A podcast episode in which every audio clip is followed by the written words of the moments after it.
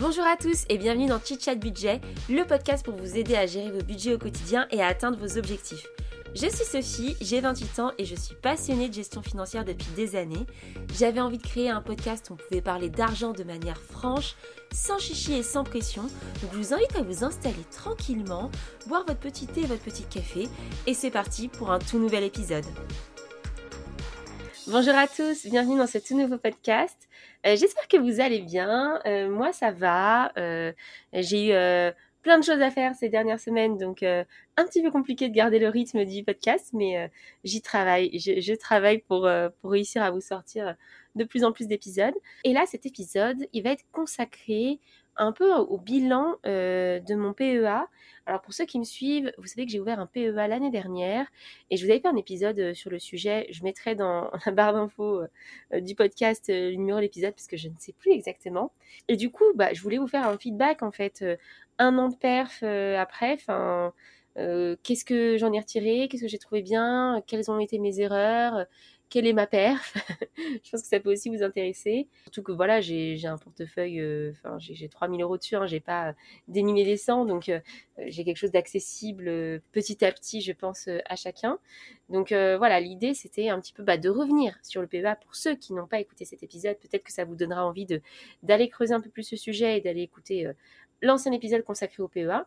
Et puis voilà, d'actualiser un petit peu, de savoir euh, comment ça s'est passé. Et je pense que je vais faire le même type d'épisode avec le, les SCPI, les investissements que j'ai fait en SCPI l'année dernière. Parce que voilà, maintenant j'ai un an de performance derrière et je peux vous en dire un petit peu plus euh, sur euh, bah, qu'est-ce qui, où est la moula, quoi? Qu'est-ce qu'on touche?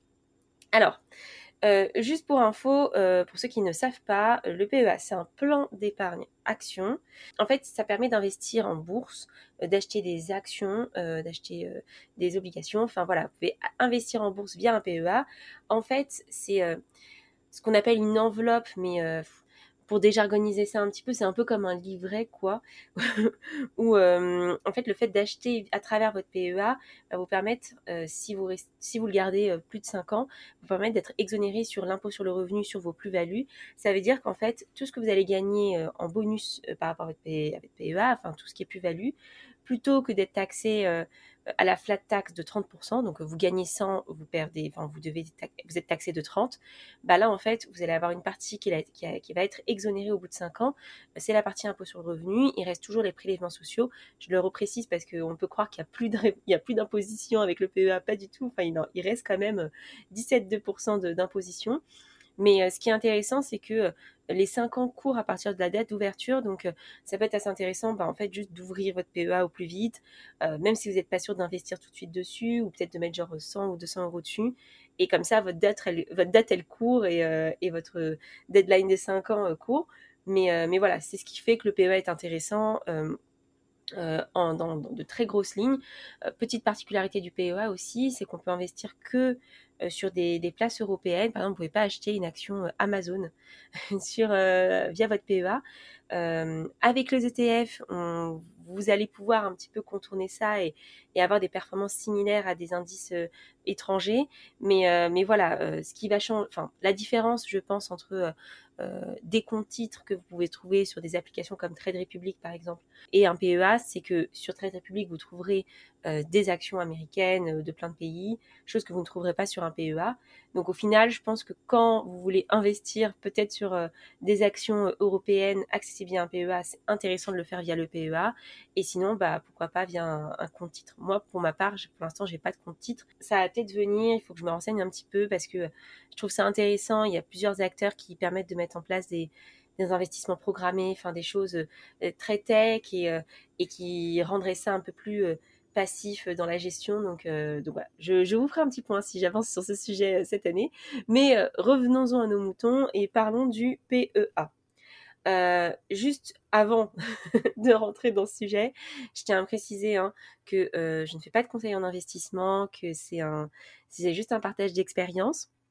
Qu'investir, ça comporte des risques. Et donc, il faut bien vous renseigner sur, ce, sur quoi vous investissez. Euh, et c'est ce que vous faites en écoutant ce podcast parce que vous allez avoir le retour de, quelqu'un euh, sur son investissement. Mais voilà, renseignez-vous bien. Euh, ça comporte des risques. Il y a des risques de perte en capital. Enfin, vous pouvez perdre votre argent. Donc, faites attention avant d'investir et n'investissez pas dans n'importe quoi. Le petit point disclaimer est passé. On est presque à 5 minutes d'épisode. Il est temps d'entrer dans le vif du sujet. Alors, pour vous faire un petit peu le contexte, je vais vous dire un petit peu ce que j'ai dans mon PEA. Euh, moi, j'investis majoritairement en ETF. Euh, les ETF, c'est euh, des, trackers d'indices en fait qui vont reproduire la performance d'un indice sur le marché. alors, pareil, si vous comprenez pas de quoi je parle, allez écouter l'ancien épisode sur le PEA. Mais et je crois que j'ai même fait un autre épisode un peu qui explique les ETF.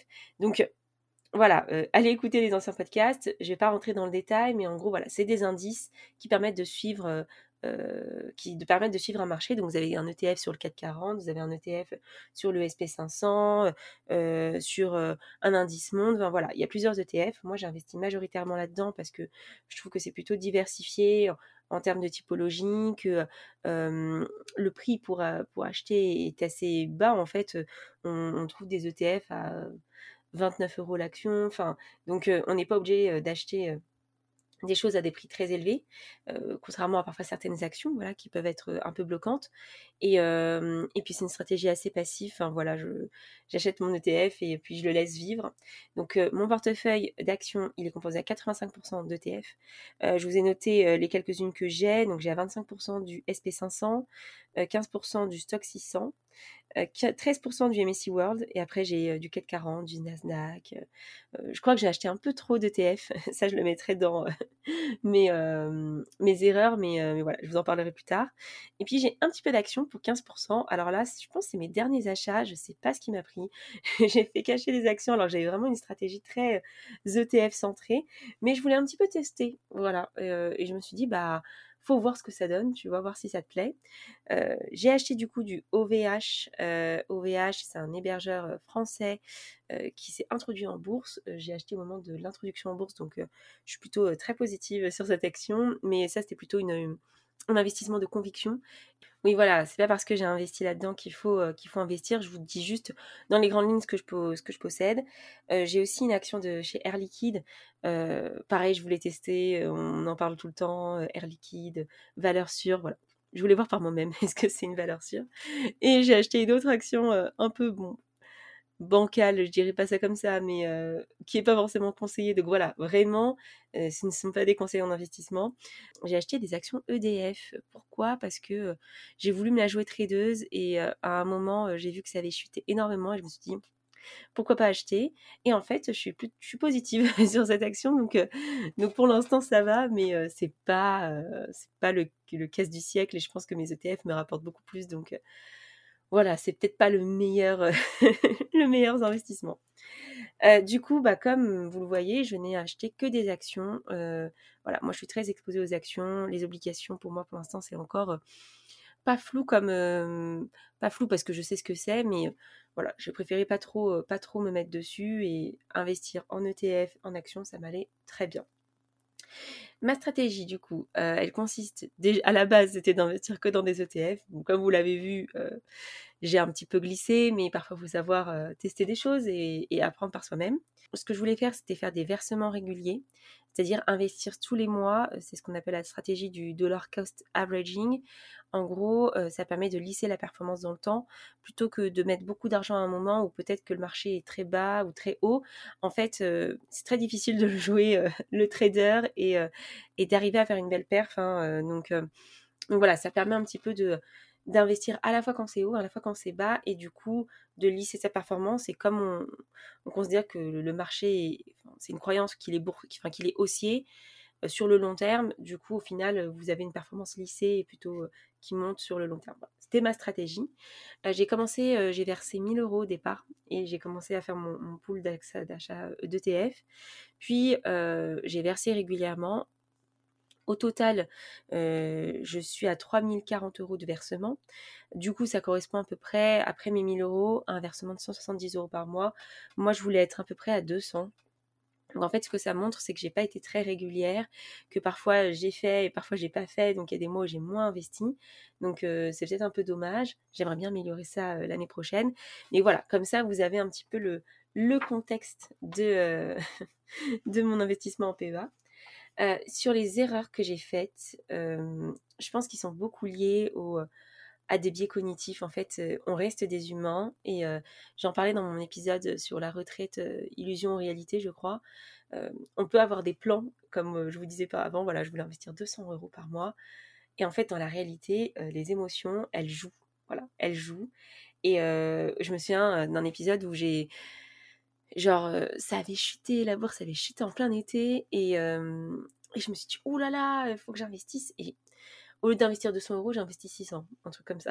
vous voyez, quand je vous dis que j'ai pas investi régulièrement tous les mois, c'est qu'il y a des fois j'ai fait beaucoup et des fois un peu, un peu moins. Et en fait, euh, je me disais trop bien et tout. Et en gros, trois jours plus tard, ça a encore plus chuté, vous voyez. Et, euh, et, du coup, je me suis dit, putain, merde, j'ai trop investi euh, la semaine d'avant, j'aurais dû attendre. Mais en fait, c'est impossible, c'est impossible de prédire, c'est impossible de savoir exactement. Et donc, je pense que euh, ouais, une grosse erreur, c'est que à un moment, au bout, d'un certain temps, j'ai voulu, je suis partie en fait, j'ai dévié de ma route, de ma stratégie, et j'ai voulu me la jouer tradeuse en me disant ouais ça je vais acheter, ça va, ça va augmenter.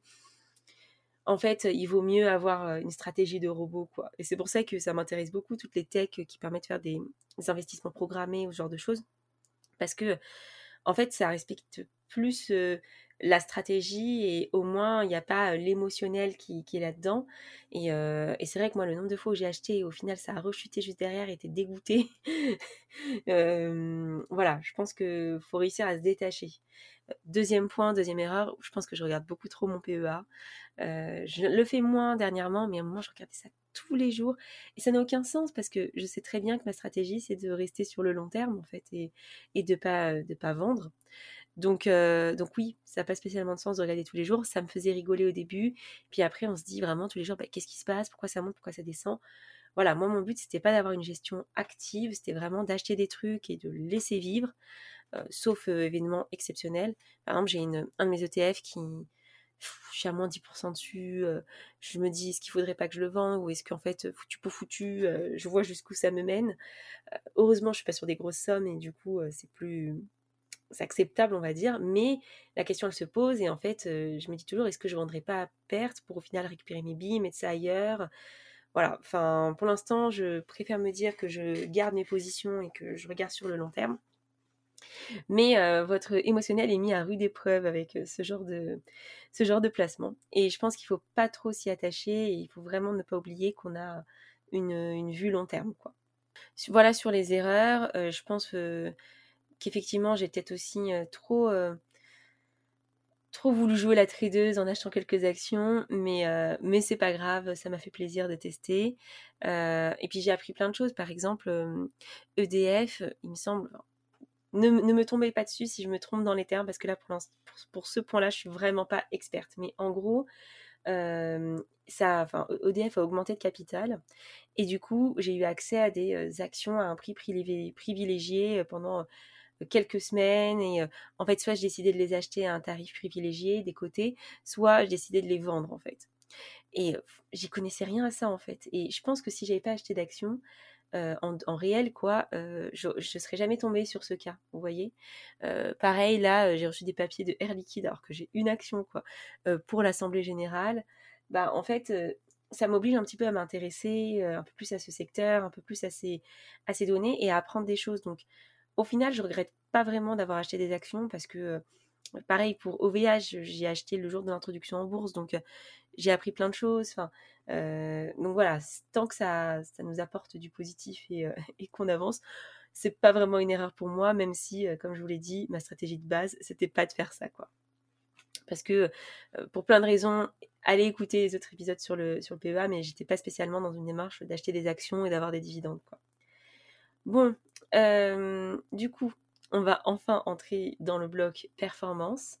Alors, le calcul de la performance, c'est un calcul sur Boursorama, parce que mon PEH est Boursorama, qui est une performance cumulée. Alors, si j'ai bien compris, en gros, ça va pas prendre en compte mes variations de, le cash que j'ai rajouté au fur et à mesure, voilà, va pas trop dérégler cette performance. mais je vais vous donner plusieurs indicateurs, comme ça vous aurez une vision un peu globale. Donc au bout d'un an, j'ai fait du premier jour où j'ai ouvert mon PEA, où j'ai mis 1000 euros, à au jour, enfin un an après, j'ai une performance cumulée de 12,26%. Alors, je nuance tout de suite cette performance. Ça ne veut pas dire que j'ai gagné, que sur l'argent que j'ai mis aujourd'hui, que, j'ai investi, j'ai gagné 12%. Non, ça veut dire que voilà, d'un point de vue cumulé, j'ai fait à peu près cette performance. je suis plutôt contente parce que ça bat la performance du CAC 40. voilà, donc ça montre bien que cette stratégie, elle est plutôt, elle écoute plus ou moins le marché et voir elle surperforme un petit peu. Alors il y en a qui feront beaucoup mieux que moi, euh, ils prendront des positions peut-être un peu plus risquées, mais moi euh, ça me va très bien, je suis très contente de cette performance. Mais j'aimerais un petit peu la nuancer euh, parce que il y a plusieurs indicateurs. Déjà, depuis début 2022, j'ai perdu 7,57%. Donc c'est-à-dire que en fait à un moment au plus haut, je crois que j'étais à plus de 18% de performance cumulée euh, et, j'ai perdu 7,57% en 2022. Euh, en fait, en 2021, euh, on était plutôt, sur un marché haussier avec des performances assez incroyables. Et, c'est vrai qu'avec bah, les crises, la situation géopolitique mondiale, voilà, les marchés se tendent, c'est un peu plus complexe. Et donc, bah, en fait, moi, ma performance 2022, elle n'est pas positive pour le moment. Donc, moi, mes chiffres sont arrêtés en avril. Donc, voilà, c'est quand même ça fait quatre mois hein, euh, que euh, la performance n'est pas bonne, mais, euh, mais en fait, la bourse, ça bouge. Et il faut pas oublier, c'est ce que je disais avant dans mes erreurs, que s'il faut voir long terme. Donc, évidemment, ça comporte des risques. évidemment, à un moment, vous allez peut-être être très haut et en fait beaucoup perdre.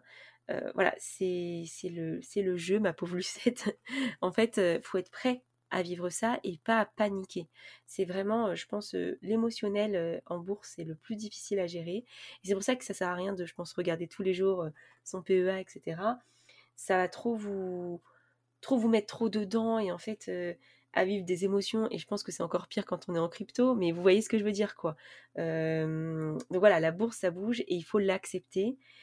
je vais vous donner d'autres exemples au-delà de la performance cumulée, en fait, on peut aussi regarder le cash direct que j'ai gagné, c'est-à-dire que, enfin, le cash direct, les plus-values latentes, c'est-à-dire que si je vendais tout à un instant T, quelle plus-value j'aurais fait? Et en fait, euh, là, à l'heure actuelle, si je vends tout, euh, enfin, si je vends tout à, au un an de mon PEA, si j'avais tout vendu en avril, euh, j'aurais gagné 213 euros. Alors ça, j'ai pas pris en compte la fiscalité. Normalement, si je prends en compte la fiscalité, il faut que j'enlève 30%, parce que mon PEA n'a pas 5 ans. Mais voilà, pour vous donner une idée, j'aurais gagné 213 euros.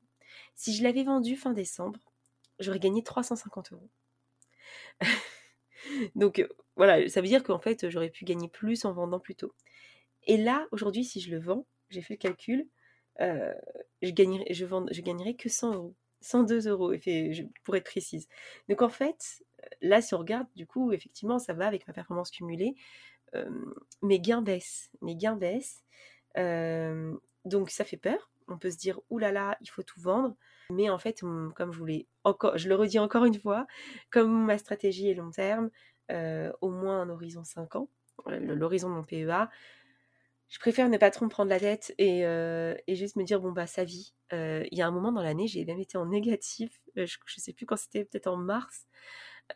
j'étais en négatif. J'étais passée de 350 euros à moins 25 euros, un truc comme ça. Et j'étais là, mais putain, mais c'est quoi ce délire? Et en fait, en fait, c'est remonté. En fait, c'est remonté. Donc, donc voilà, il faut pas non plus trop paniquer et c'est un investissement qui doit être réfléchi. Je pense vraiment le PEA. À la fois, moi, j'adore ça parce que on investit un peu soi-même quand on décide de le faire en direct et que voilà, on choisit ses actions, on apprend plein de choses, c'est tout un univers. Et, et d'un autre côté, bah forcément, ça comporte des risques, donc faut pas faire n'importe quoi. C'est pas le casino, quoi. Voilà. Mais du coup, mon bilan, il est plutôt positif malgré ces fluctuations de petites montagnes russes. Dans les faits, au final, j'ai quand même gagné de l'argent. Si je le vendais aujourd'hui, je gagnerais de l'argent. Et je gagnerai toujours plus que ce que j'aurais pu avoir sur un livret A, même à 1%. 1% hein. euh, avec la somme que j'ai en, bourse actuellement, j'aurais gagné 30 euros sur l'année. Là, euh, bah, j'ai 100 euros, donc j'ai envie de dire c'est trois fois plus. Si j'enlève la fiscalité, allez, j'ai 60 euros, donc j'ai gagné le double. Donc j'ai envie de vous dire, euh, c'est pas pas plus mal. et si je l'avais pris à l'instant, plutôt des 1 an, parce que là je le prends à l'instant T, donc ça fait un peu plus d'un an, euh, j'aurais gagné 200 euros et pareil, c'est beaucoup, fois, beaucoup de fois plus que ce que j'aurais gagné sur le PEA. Donc, j'ai pas de, de regrets euh, euh, là-dessus. Après, c'est deux supports totalement différents. Le, livret A, c'est garanti, alors que le PEA, ça ne l'est pas.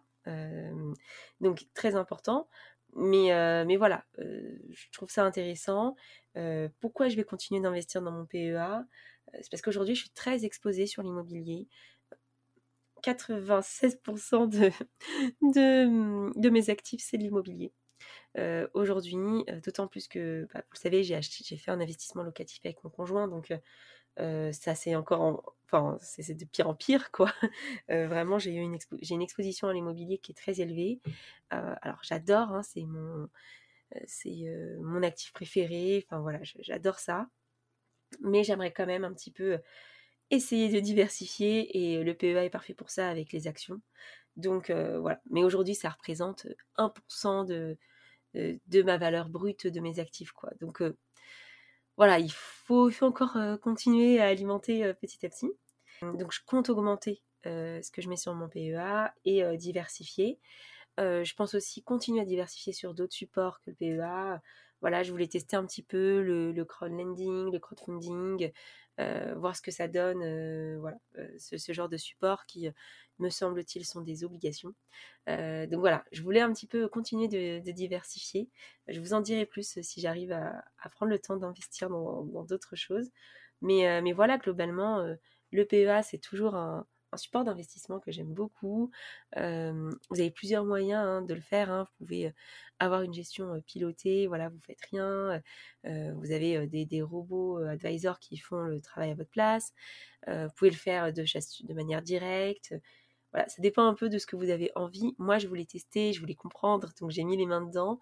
mais maintenant, maintenant voilà, j'en reste satisfaite et je trouve que c'est intéressant de vous partager un peu ces chiffres parce que voilà, c'est pas exceptionnel. Hein. Je vous ai pas dit j'ai gagné 10 000 euros grâce à mon PEA. Euh, non, c'est faux. C'est faux, mais petit à petit, l'oiseau fait son nid. N'oublions pas que j'ai commencé avec un versement de 1000 euros et qu'à la fin de l'année, j'en suis à euh, plus de 3000. Donc, euh, on va continuer, on va continuer à avancer, à faire nos petits versements et petit à petit, les intérêts composés feront leur travail. Donc, voilà, je vous invite si vous ne l'avez pas déjà fait, à potentiellement ouvrir votre PEA ou en tout cas à vous intéresser euh, à euh, cette enveloppe d'investissement. Vous avez plein d'acteurs sur le marché euh, qui proposent des PEA avec des, frais plus ou moins plus ou moins élevés.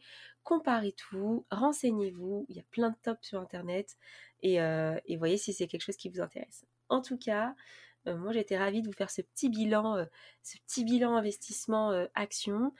si vous avez des questions, n'hésitez pas à m'en poser sur Instagram et à commenter le podcast aussi. Ça aide beaucoup le podcast à bien remonter. Moi, je vais essayer d'être plus. je dis ça toutes les semaines. Je dis ça toutes les semaines et vous attendez toujours trois semaines pour avoir un épisode.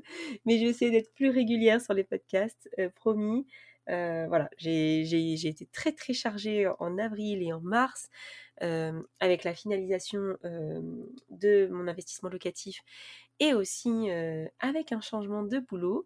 donc voilà, j'ai dû prendre mes marques dans mon nouveau travail et bah voilà, ça m'a laissé un peu moins de temps pour le podcast. Mais, mais voilà, je reviens très vite et je vous remercie de m'avoir écouté jusqu'au bout. À très vite. Salut